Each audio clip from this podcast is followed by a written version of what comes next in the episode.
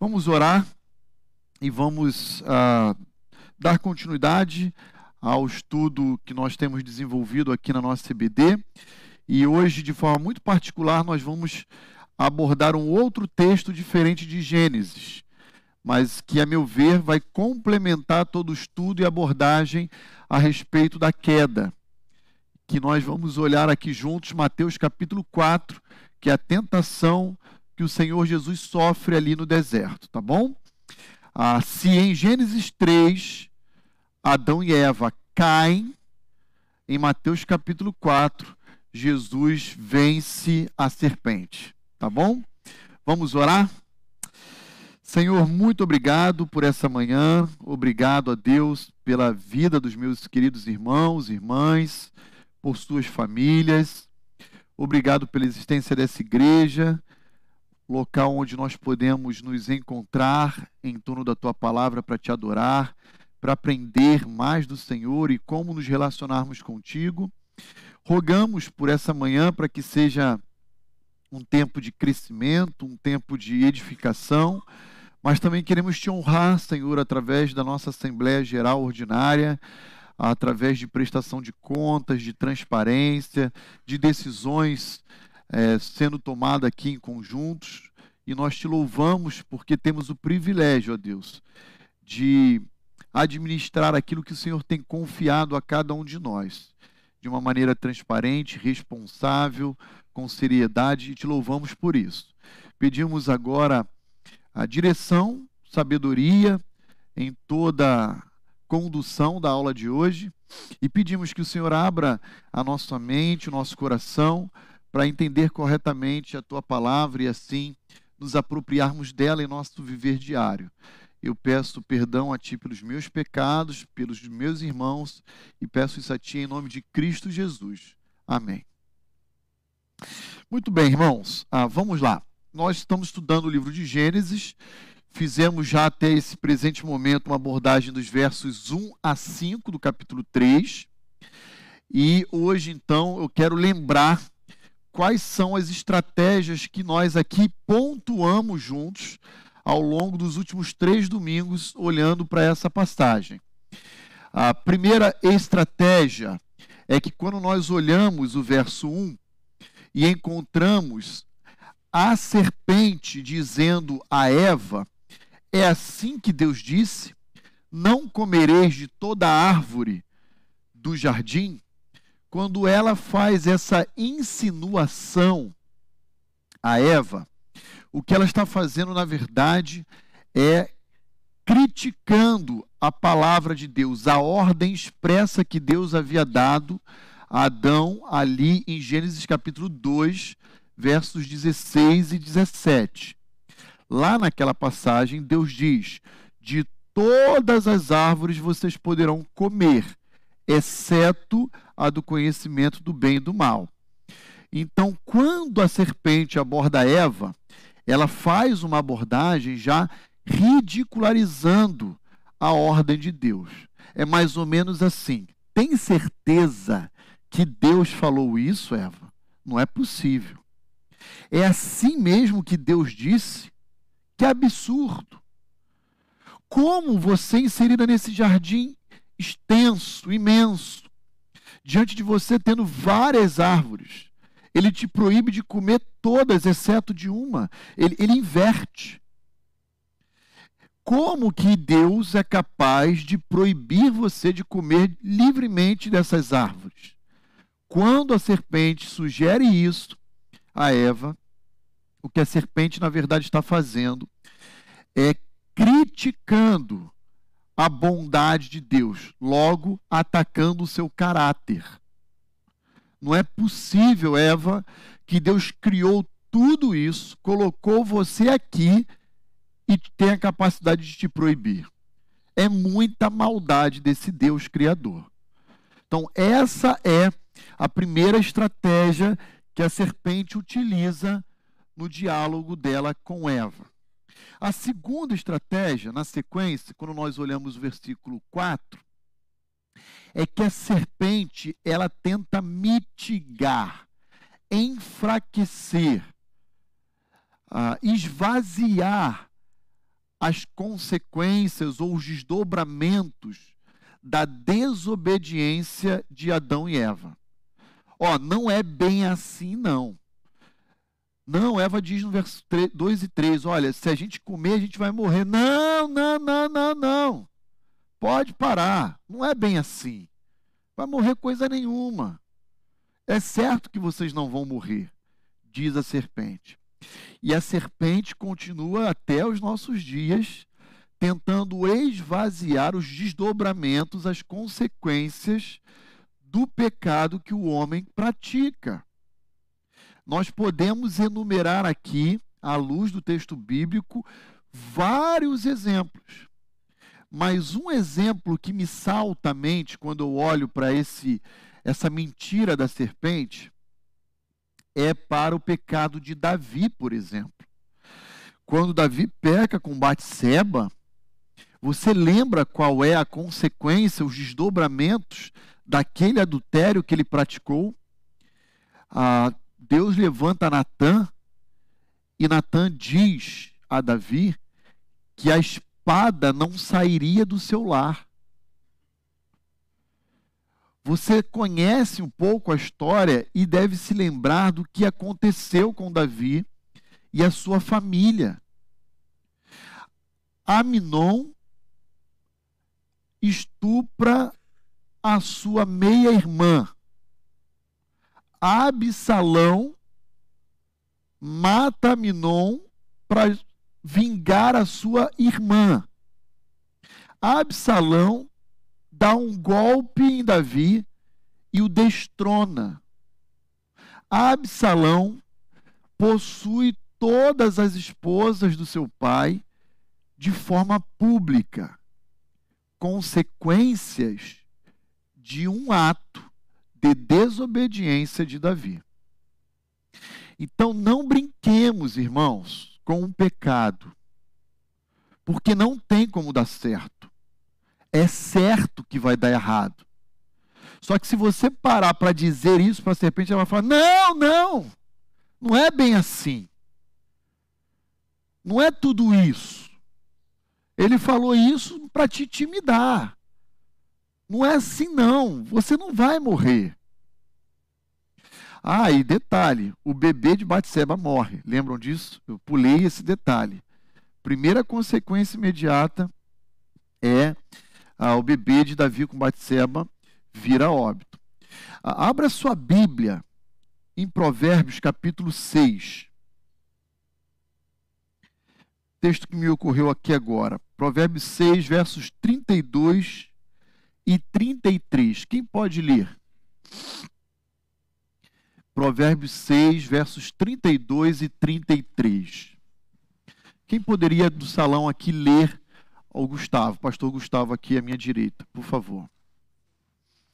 Olha só o que a palavra de Deus fala, por exemplo, para aqueles que praticam adultério. Olha só. Quem comete adultério não tem juízo, só mesmo quem quer arruinar-se é que pratica tal coisa. Achará açoites e desonra, e a sua vergonha nunca passará. Olha só o que a palavra de Deus, Provérbios 6, versos 32 e 33, fala sobre as consequências, por exemplo, de um adultério. Salomão está dizendo, inspirado por Deus, quem tal coisa pratica está fora de si, não tem juízo. Existe uma marca que vai perseguir o adúltero, por mais que ele seja perdoado, por mais que haja reconciliação, é a marca da desonra, da vergonha. Irmãos, não brinquem, não brinquem com o pecado. Seja ele o adultério, seja a mentira, seja a desonestidade, seja o que for. Há um preço caríssimo embutido na prática do pecado. E uma hora a conta chega. O boleto bate a porta para cobrar o pagamento. Então não brinquemos. Porque o que a serpente vai dizer é: não, para com isso, desencana. Não é tudo isso, não. Isso é coisa do pastor Roni. Ah, vai. Você já fez isso em outras vezes? Aconteceu algum mal maior contigo? É óbvio que não. Uma hora a conta chega. Nem sempre ela é imediata, mas uma hora a conta chega. Vai por mim, porque isso é ensino da palavra de Deus. E por último, olhando o versículo 5, nós encontramos como estratégia número 3 de Satanás ali naquele diálogo com Eva, uma abordagem acusativa a respeito de Deus, dizendo que Deus, na verdade, ele é mau. Deus não é bom. Deus é mau. Olha lá o que diz o verso 5. Porque Deus sabe que no dia em que você comer dessa árvore que ele proibiu, desse fruto, na verdade os seus olhos se abrirão e como Deus, vocês serão conhecedores do bem e do mal. Deus é egoísta. Deus quer ser o único que detém o conhecimento da verdade. Então ele não quer que você coma para não ser como ele. Deus é ciumento. Ele não quer dividir o conhecimento dele com ninguém. Então o que a serpente faz é acusar Deus de ser mal. Semana passada nós terminamos a nossa aula olhando para o livro de Jó, capítulo 1. Lembram?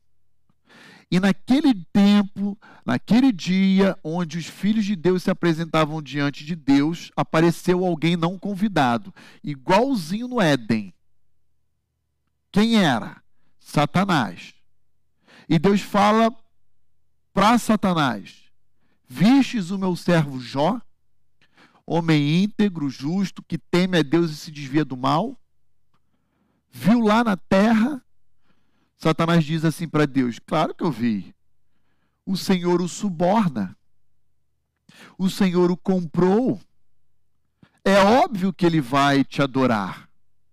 O tudo que ele toca, o Senhor abençoa. Assim qualquer um vai te adorar. Deus fala para a serpente: Ó, pode ir lá e tocar nele. Não tirando a sua vida, mas tirando os seus bens. E você vai ver que ele vai continuar sendo fiel. Satanás, o tempo inteiro, atenta contra o caráter de Deus, acusando Deus de ser mal. Como é que a gente vê isso hoje? Eu vou dar exemplos para os irmãos. Deus é mau se ele escolheu aqueles que vão herdar o reino dos céus e ele deixou de fora aqueles que ele entendeu por bem não levar para lá para o céu. Ele não é um Deus justo. Ó, ó a serpente falando. Deus da Bíblia é um Deus mau. Porque ele manda lá no livro de 1 Samuel Israel invadir o território dos Amalequitas e matar todo mundo. Matar, matar até animal. Pode matar criança de colo, idosos, mulher, dizima todo mundo. Esse Deus não é bom. É assim que o mundo, influenciado por Satanás, vai dizer para nós. Você serve a esse Deus? Não é possível. Ah, um pastor de uma igreja grande em, em, São Paulo, na verdade acho que é no, no ABC, é, chamado Ricardo Gondim. Por vezes, ele acho que é da Assembleia de Deus Betesda.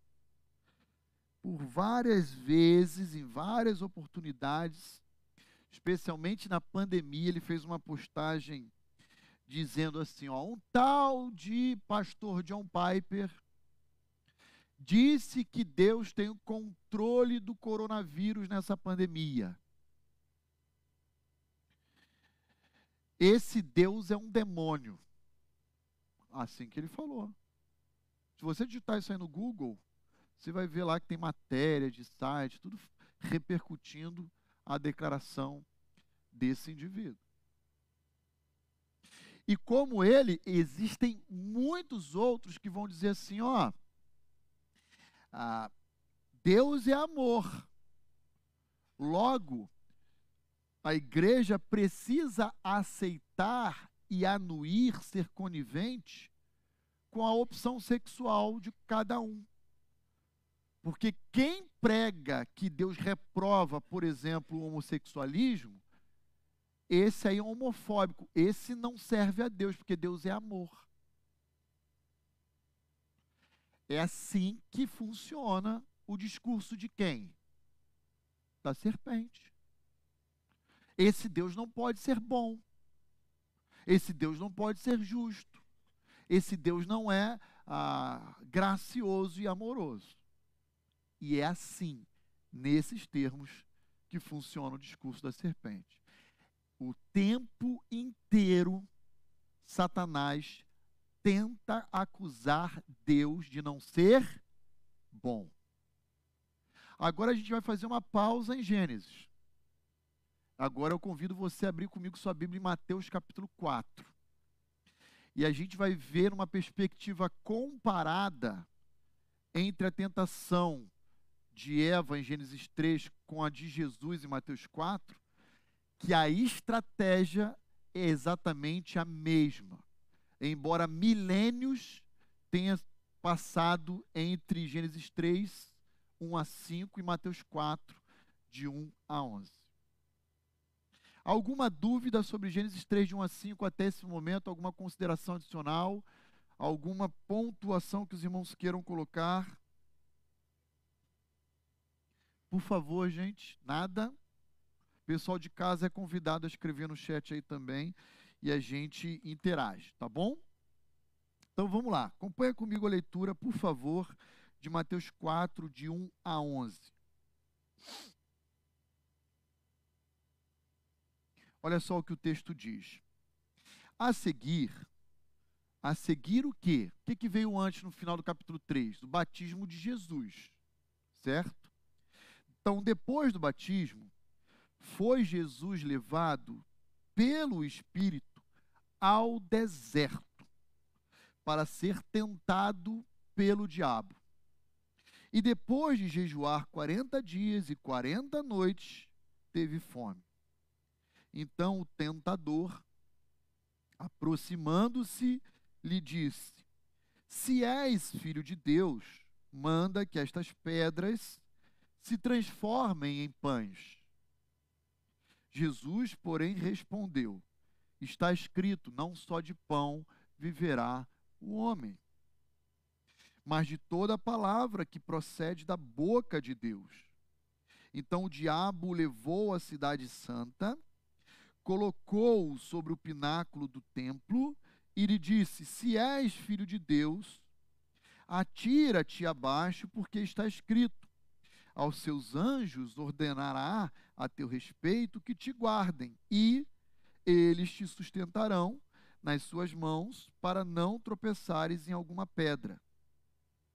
Respondeu-lhe Jesus: Também está escrito: Não tentarás o Senhor teu Deus levou ainda o diabo a um monte alto, muito alto, mostrou-lhe todos os reinos do mundo e a glória deles, e lhe disse: Tudo isto te darei, se prostrado me adorares. Então Jesus lhe ordenou: Retira-te, Satanás, porque está escrito: Ao Senhor teu Deus adorarás, e só a ele darás culto. Com isto o deixou o diabo, e eis que vieram anjos e o serviram. Muito bem, então agora hoje a gente vai, até de uma forma resumida aqui, objetiva, trabalhar essa passagem um pouquinho mais extensa. Eu vou dar uma aceleradinha e vou pontuando aquilo que é mais importante aqui do texto por causa do nosso tempo. Olha aí comigo o versículo 1. Olha o que diz o verso 1. A seguir, logo após o batismo, Jesus foi levado pelo Espírito ao deserto para ser tentado pelo diabo. Então presta atenção no que eu vou dizer.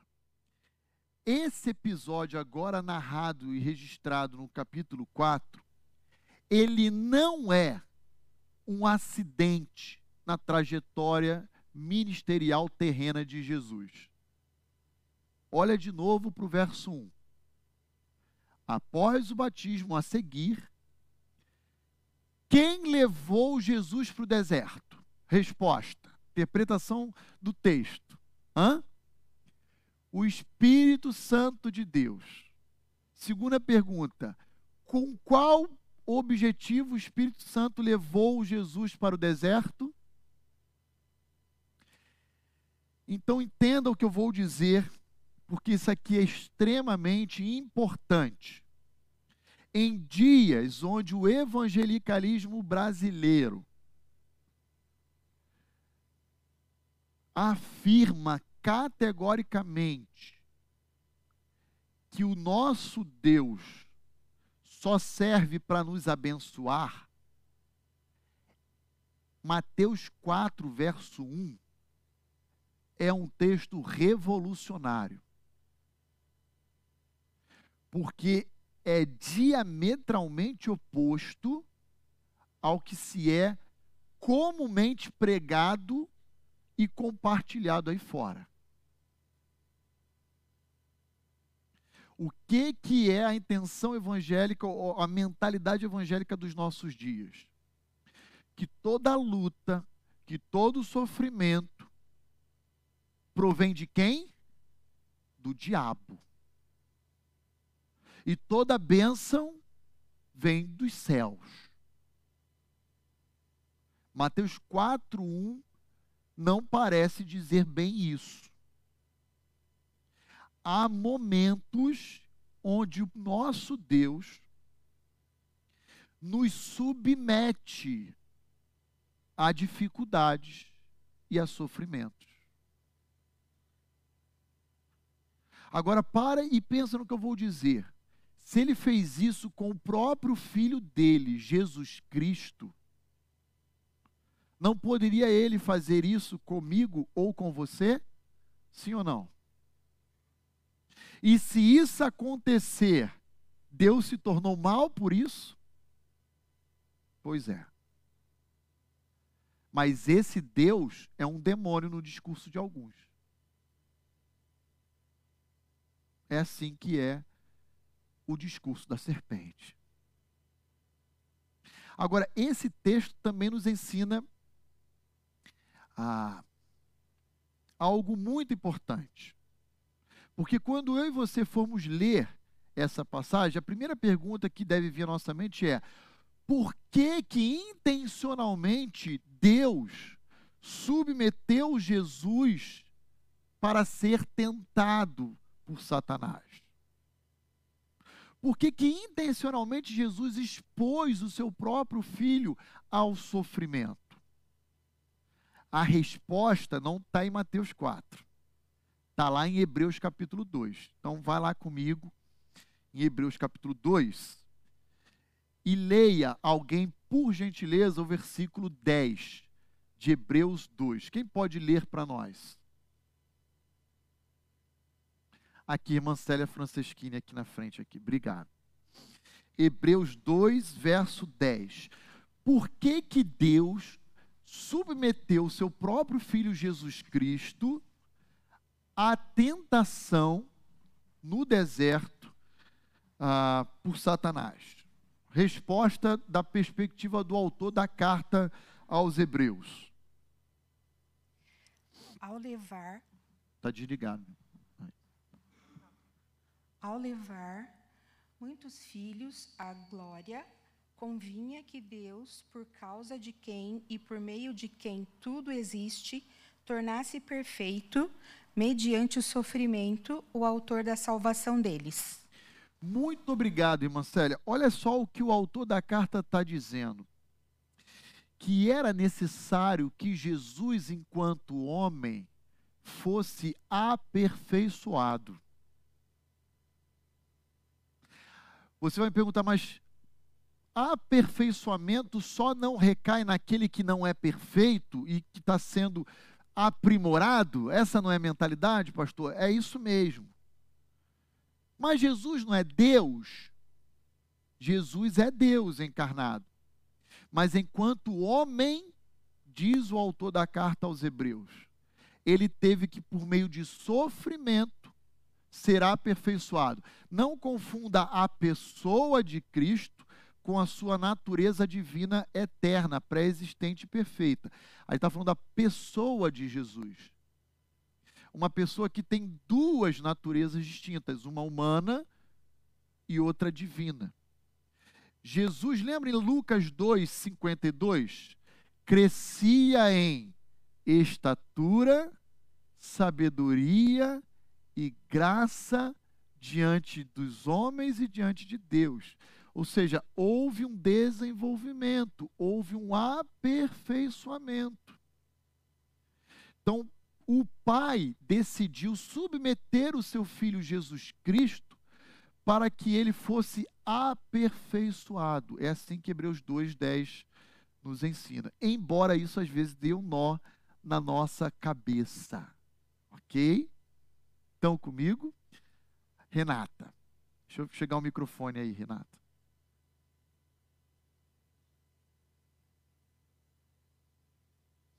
E nessa tentação, Jesus pudesse também é, se identificar com as nossas lutas, né? Pois não, Renê, pode falar. Então, deu um nó mesmo, porque eu lembrei de Tiago, que fala que Deus, que a gente não pode ser tentado, né, pelo Isso, agora, agora, vamos lá. Aí... Eu, vou, eu vou nessa sequência olhar Tiago. Ai, tá bom. já, já antecipou aí o raciocínio, mas está pensando teologicamente perfeito, Renata, é isso aí mesmo. Vamos lá, deixa eu explicar agora para os irmãos a ideia de tentação. Há uma palavrinha no grego que é utilizada em todo o Novo Testamento, que é o verbo peiratso. É o verbo tentar ou provar.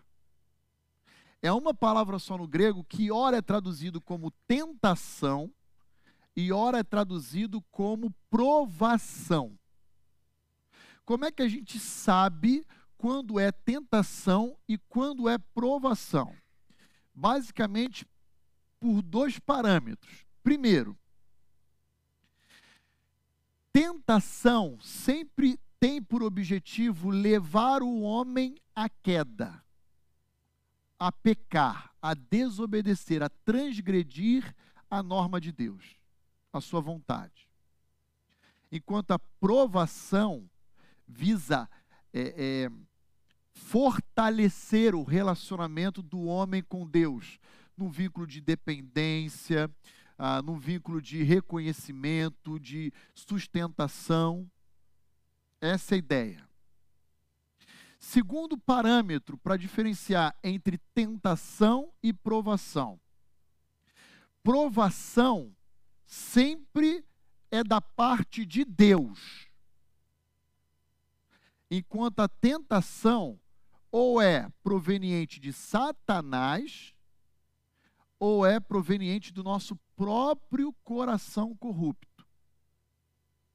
Quando é uma fonte, quando a fonte da nossa tentação é o nosso coração, a gente chama de uma, uma tentação exógena, a gente fala assim, que é uma, é uma tentação interna a sua origem.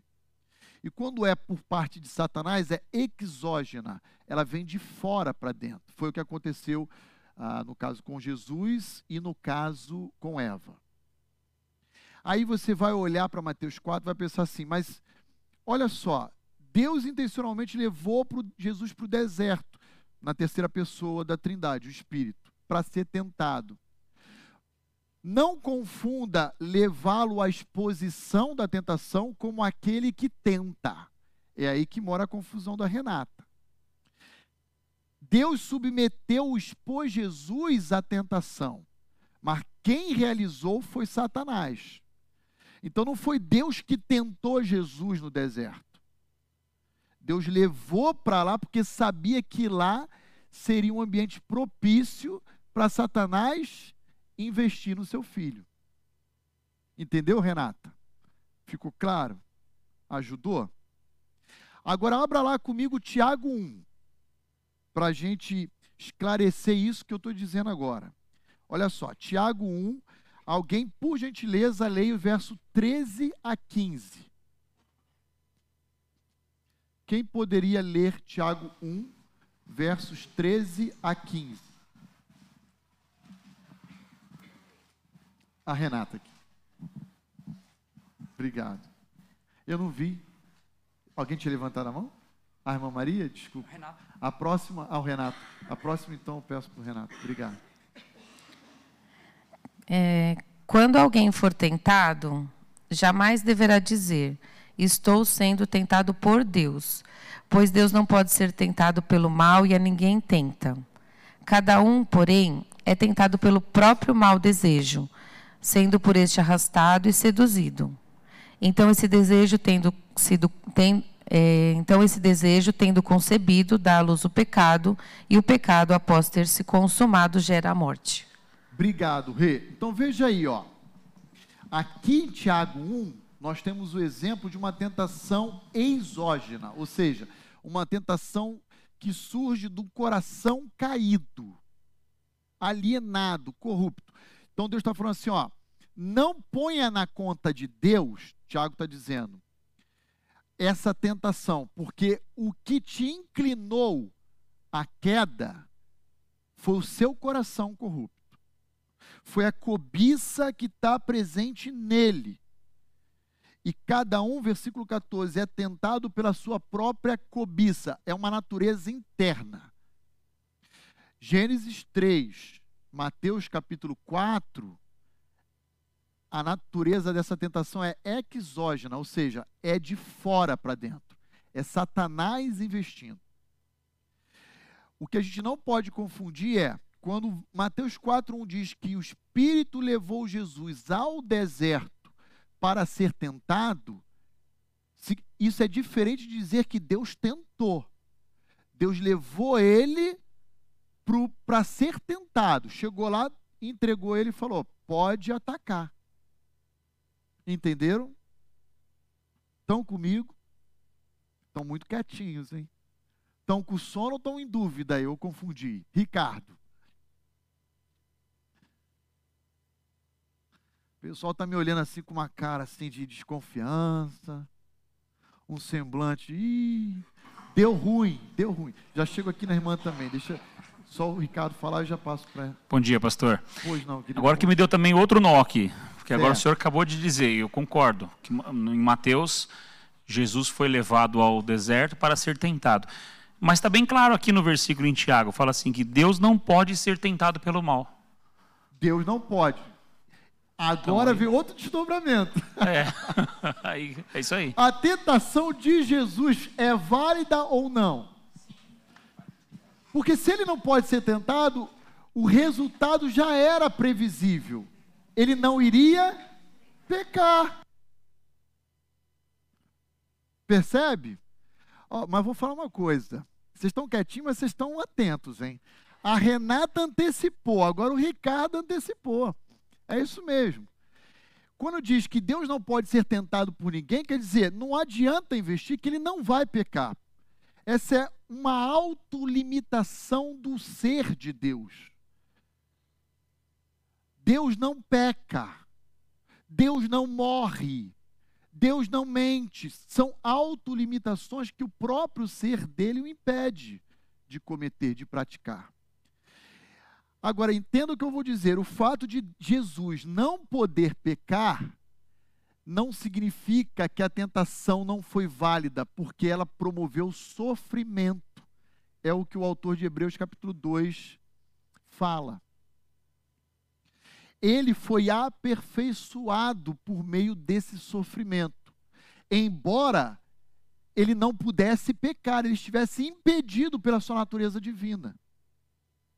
Na nossa cabeça, assim, se ele não podia pecar, então essa tentação não foi válida.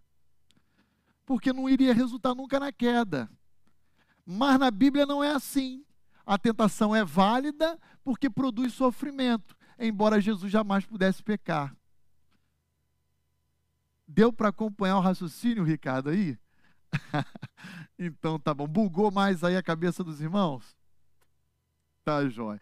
É, é minha irmã aqui, a Lili. Deixa eu pegar o microfone aqui para o pessoal do fundo ouvir, senão nem de casa nem do fundo consegue ouvir. Pois não, querida. Tá ligado? Tá ligado? Alô? Tá ligado? Então, pastor, é, o que eu ia falar só é que é o seguinte: mesmo Jesus não podendo pecar, quando Deus permite que alguém seja tentado, Ele não permite que alguém seja tentado além do que a pessoa pode resistir. Ótimo. Coríntios 10, 13. Isso, 1 Coríntios 10, 13. Ótima observação. Poderíamos citar esse texto, inclusive, no próximo ponto também. Mas é assim, ó. Deus não vos. É, não veio sobre, não sobreveio sobre vocês 1 Coríntios 10, 13, a prova, ali é peirates, pode ser tentação ou prova, além do que vocês possam suportar. Antes, porém, Deus vai dar aí ah, mecanismos, ferramentas, oportunidades que habilitem você a não ser levado à queda. Essa é a ideia de 1 Coríntios 10, 13. Então, entenda o que eu vou dizer. Jesus não podia pecar. Isso é um fato, Tiago 1 fala isso. E nós, quando formos submetidos à tentação, nós podemos pecar, mas não devemos pecar. Nós estaremos sujeitos à queda, mas, como nós vamos ver aqui em Mateus 4, ah, de 3 a 10, temos que refutar a tentação, refutar o nosso coração ou Satanás com base na palavra de Deus. Aí, muito bem apropriado e colocado pela minha irmã, a gente consegue vencer o mal. Então, não pense que por, pelo fato de nós sermos cristãos, nós nunca vamos cair. Não devemos cair. Porque Deus dá, coloca à nossa disposição tudo aquilo que a gente necessita para vencer o mal. Por exemplo, em nós habita quem? o Espírito Santo, que produz em nós o fruto do seu Espírito, que nos habilita a vencer, a dizer não para o pecado. Ah, eu, tenho, eu sou tentado na ira. Sabe o que, que o Espírito produz? Domínio próprio. Está lá em Gálatas. Ah, eu sou uma pessoa explosiva. Sabe o que, que o Espírito produz? Amor, longanimidade, a questão é: quem eu vou deixar conduzir a minha vida? Se é minha velha natureza caída ou o Espírito de Deus que habita em mim? Gente, isso que a gente está falando aqui hoje é extremamente profundo. Isso afeta diretamente a nossa vida cristã. Está claro, irmãos? Ruth,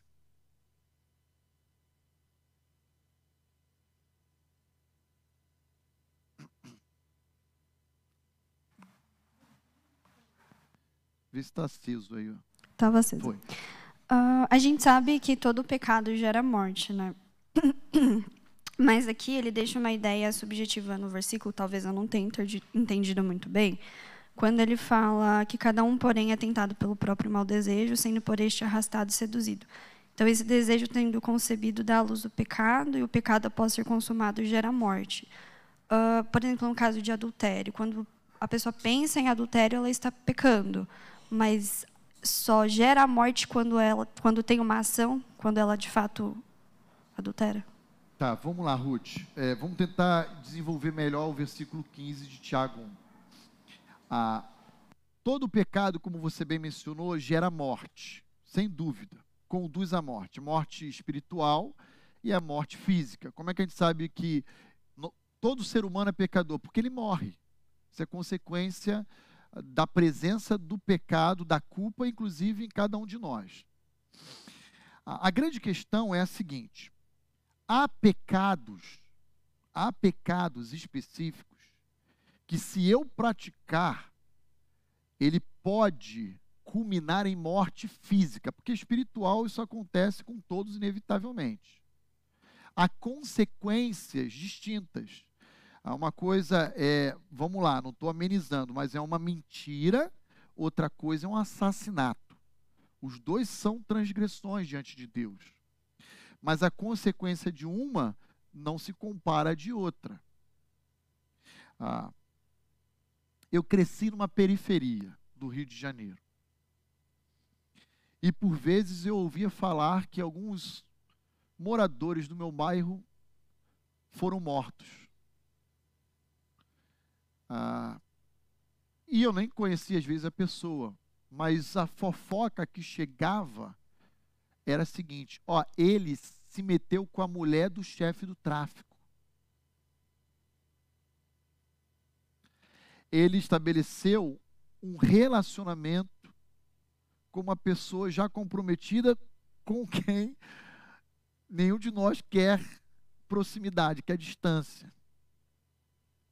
Então, há pecados que vão desembocar nisso, no desastre, na morte física. Né? Ou alguém se envolveu, por exemplo, com uma mulher casada e casada com um policial. culminou em morte. Estou dando exemplos, né, aqui aleatórios. Tem outros, né, que a gente pode elencar, mas a ideia aqui de Tiago 1,15 é: todo pecado gera morte, mas há alguns pecados que estão sujeitos à morte física e sequencial. Essa é a ideia. Tá? Então, quando o homem peca lá no Éden, a morte espiritual entra no universo e a morte física também. Embora a gente saiba que Adão só vai morrer lá na frente, centenas de anos depois. Porque o relato da genealogia mostra que ele vive centenas de anos. Tá bom? Ajuda? Então tá bom. A Valéria. Ó, vamos ficar em Mateus 4, 1 hoje.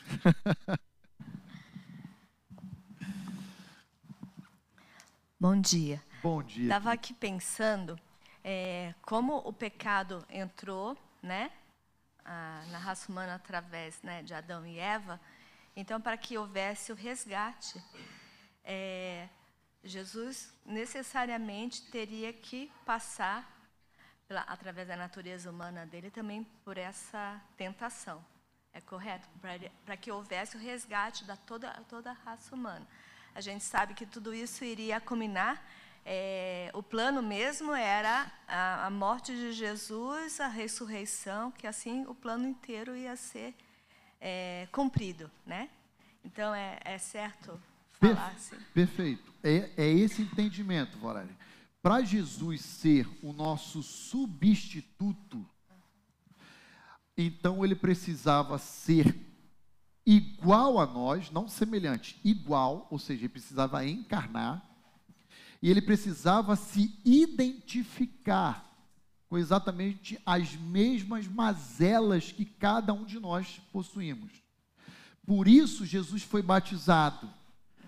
Por isso Jesus foi tentado. Ah, o batismo não foi válido, porque o batismo de João era um batismo para arrependimento. Jesus pecou?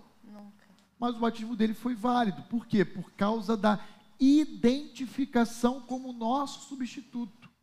Então, essa é a ideia. Ah, mas a tentação foi válida se ele, sendo Deus, não poderia pecar? Foi porque ele experimentou daquilo que eu e você experimentamos.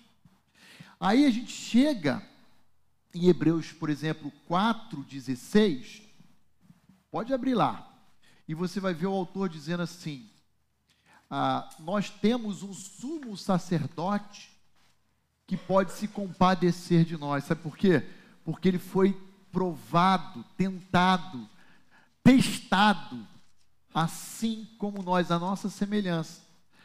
Portanto, acheguemos-nos ao seu trono da graça, para buscar socorro em ocasião oportuna. A, a, gente pode ir até Ele, porque Ele sabe o que a gente enfrenta, passa, atravessa, experimenta. É, ele seria o nosso parente remidor, né? Seria, porque ele é o nosso redentor, né? Sim. Ele é o nosso né? Sim. né? E por vezes ele é considerado o primogênito na é, Bíblia. o primogênito. Ou seja, ele é o primeiro de todos. De todos. Essa é a ideia. Perfeito. Estão comigo? Samara.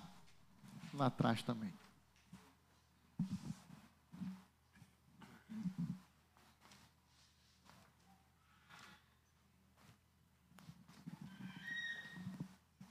Pastor, só é, voltando só um pouquinho, que eu acho que eu não entendi muito bem. Claro. A diferença entre tentação e provação, porque eu estava justamente estudando Tiago essa semana e aí eu vi que o termo é o mesmo, né? Isso. E aí eu estava lendo até um comentário de Calvino do livro de Tiago e ele ele usa meio que indiscriminadamente, às vezes tentação e provação, porque ele, ele fala que ambos servem para nos, nos, é, nos averiguar a nossa obediência a Deus, né? E aí eu estava vendo o um comentário do MacArthur, ele falava que a aprovação muitas vezes ela acaba nos fazendo pecar, porque se a gente não, por exemplo, se a gente recebe uma aprovação e a gente não responde essa aprovação de maneira adequada, sei lá, a gente está passando por uma luta e a gente passa começa a praguejar, por exemplo, a gente peca. Então a gente também caiu no pecado através da aprovação.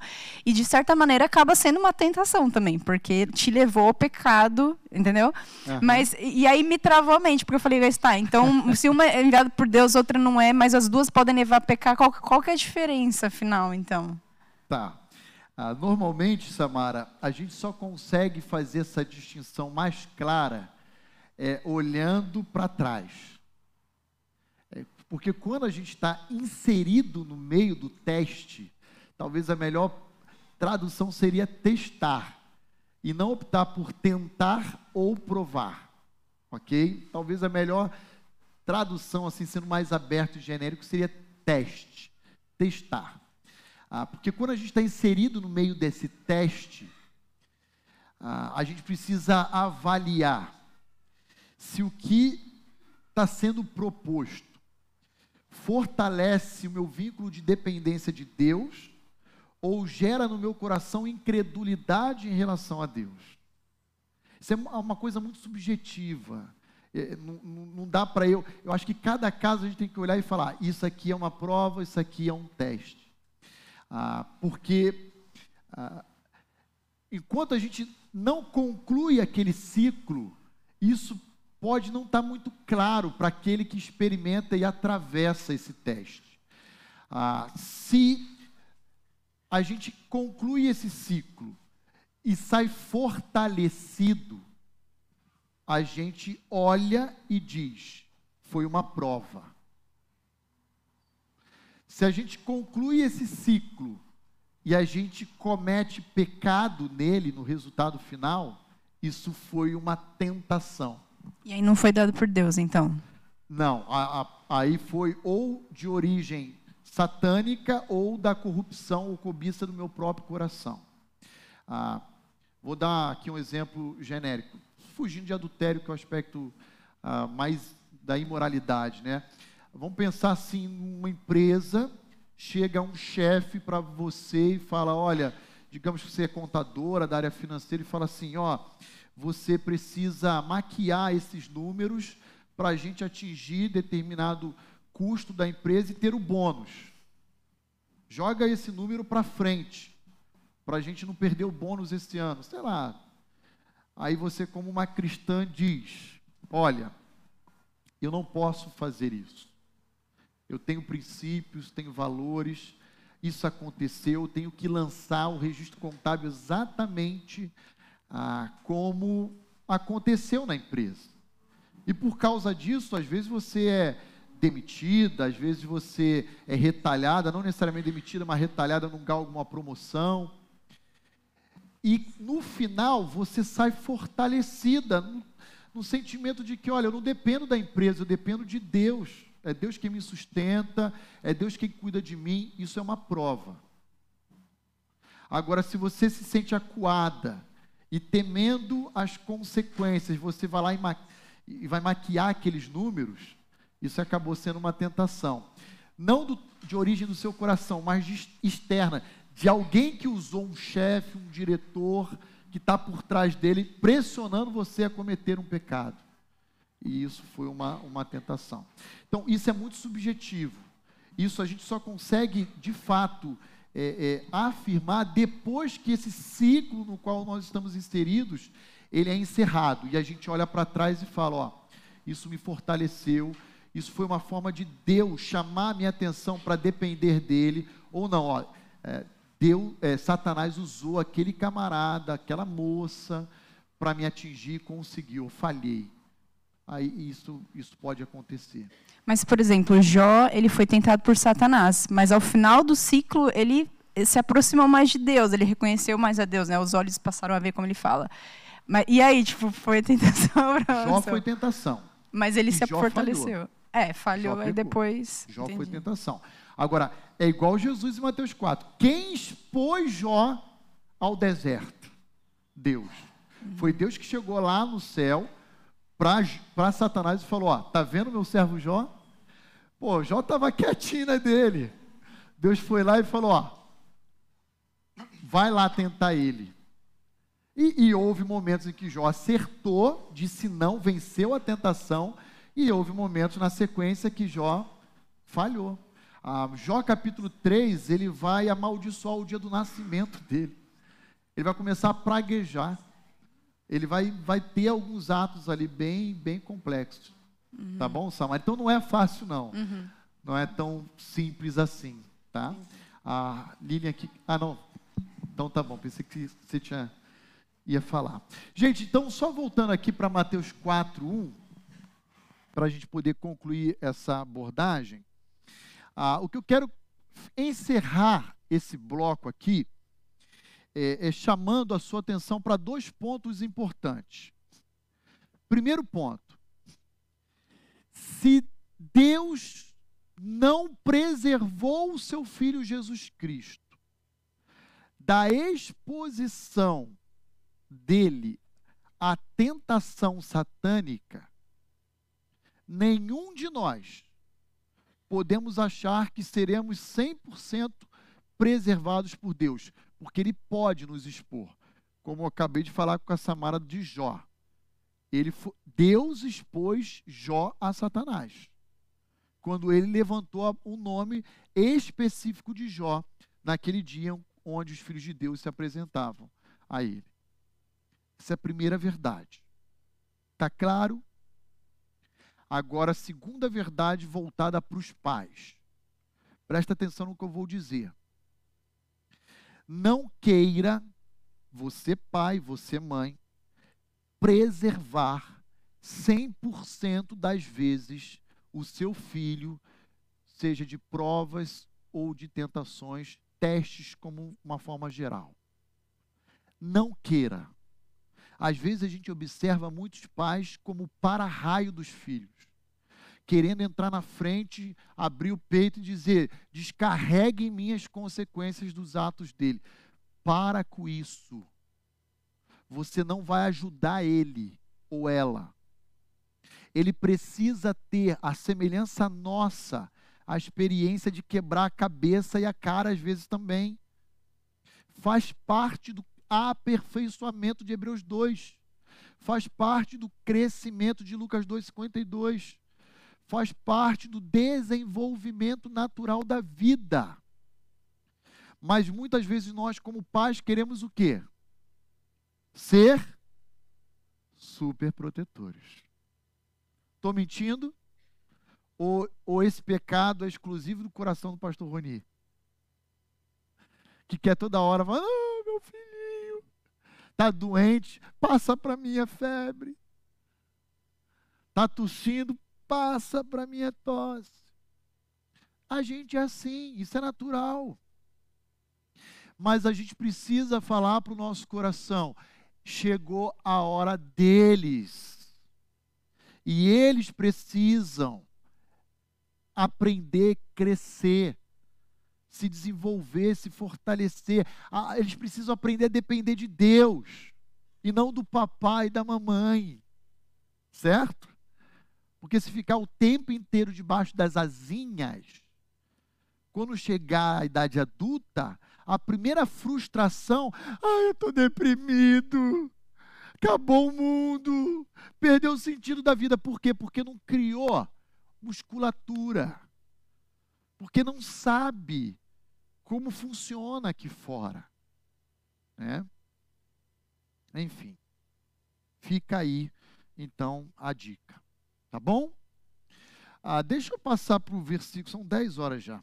Deixa eu passar para o verso 2, e aí de Mateus 4, e a gente para aqui, porque eu quero apresentar à igreja o nosso ah, os nossos novos membros que a gente vai apresentar no, na, na Assembleia. Olha lá, Mateus 4, versículo 2.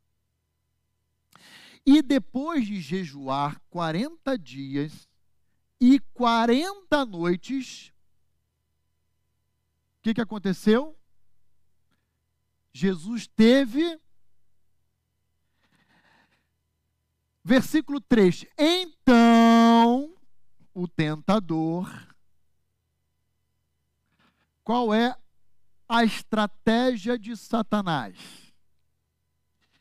Surpreender a sua vítima. Foi isso que aconteceu em Gênesis 3, inclusive. Eva não estava esperando. Eva estava aparentemente no relato da narrativa distraída. Suas atividades normais, acabou o casamento, deveria estar tá, Gênesis 2:24 é o casamento, né? Ah, deveria estar tá nas suas atividades normais. E Satanás surpreendeu Eva, assim como lhe tentou abordar Jesus em qual momento da vida de Jesus? No momento de maior fragilidade.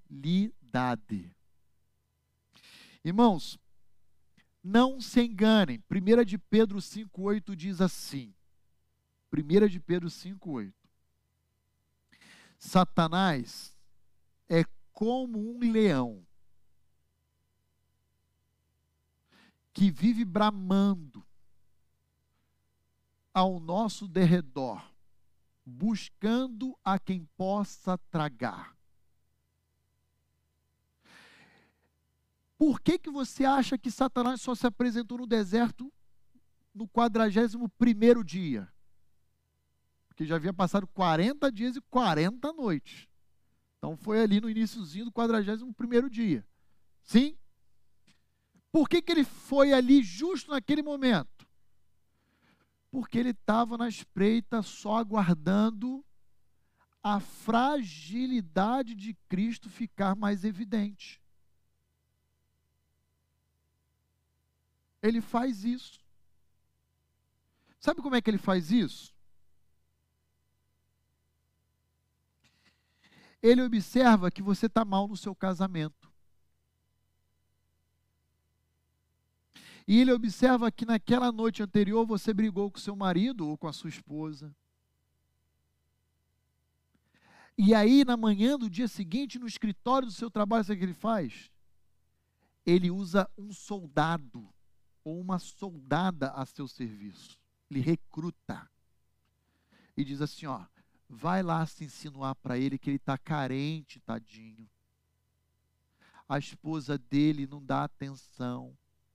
E ele assovia no ouvido dela: Ó, é, tem tempo que ele não tem relação sexual. Faz tempo que ele não é valorizado pelo esposo, pela esposa. Ele vai, ó, aliciando um soldado e ele manda para frente de batalha. E de repente, aquele moço ou aquela moça é surpreendida por alguém que coincidentemente fala tudo aquilo que ele precisava ouvir naquele dia. Oh, tá vendo como ela me compreende? A minha esposa não. E cai. E cai. Sabe por quê? Porque ele estava te estudando. Ele estava te, ó, te observando e leva você a cair. Ou leva o seu esposo, a sua esposa, à queda.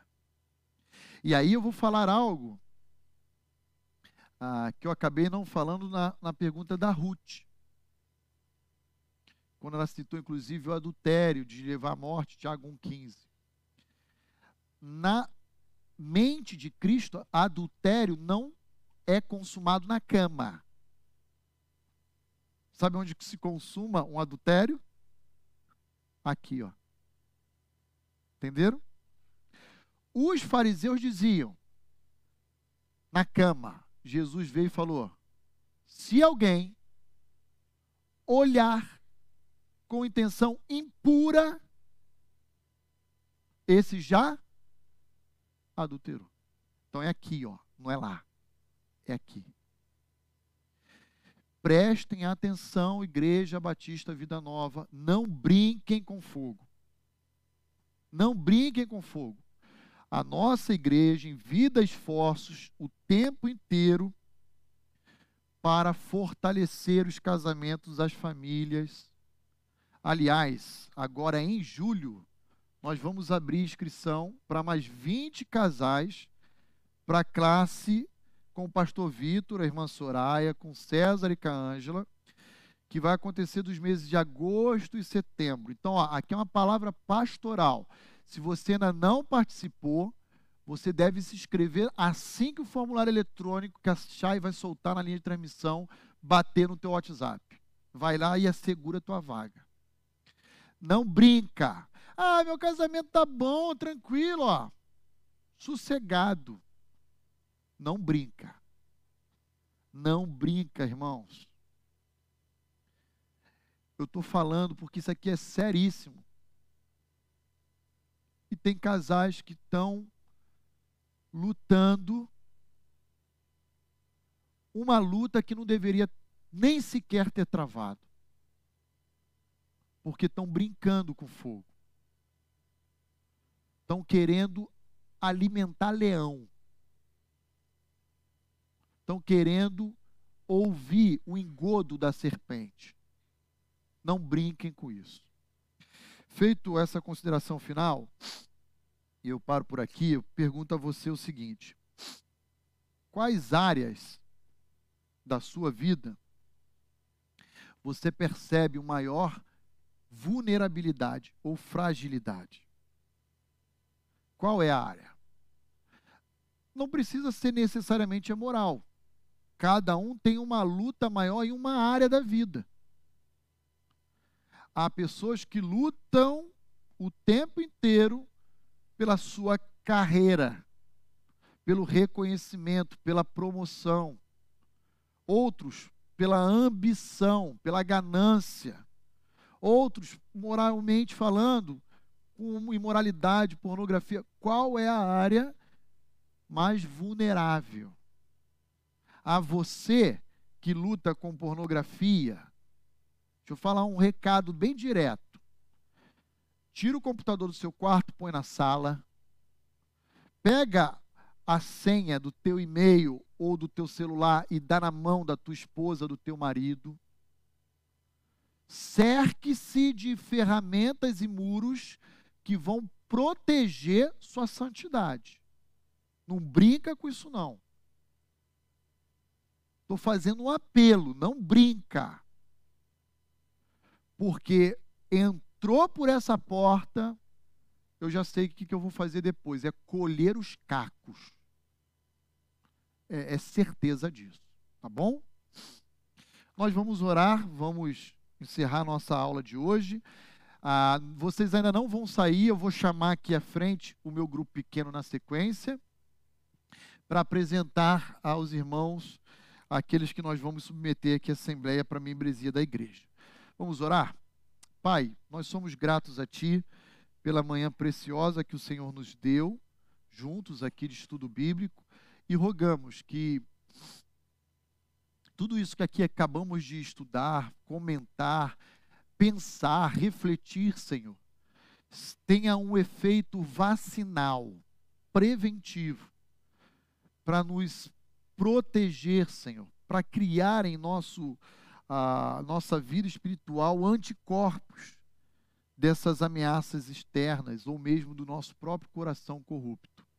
Protege, Senhor, os nossos lares, as nossas famílias. Protege os nossos filhos.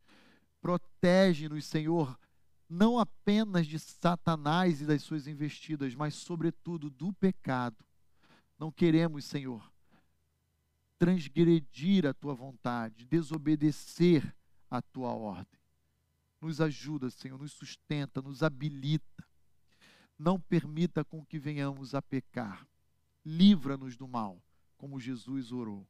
Nós pedimos isso em Cristo Jesus. Amém.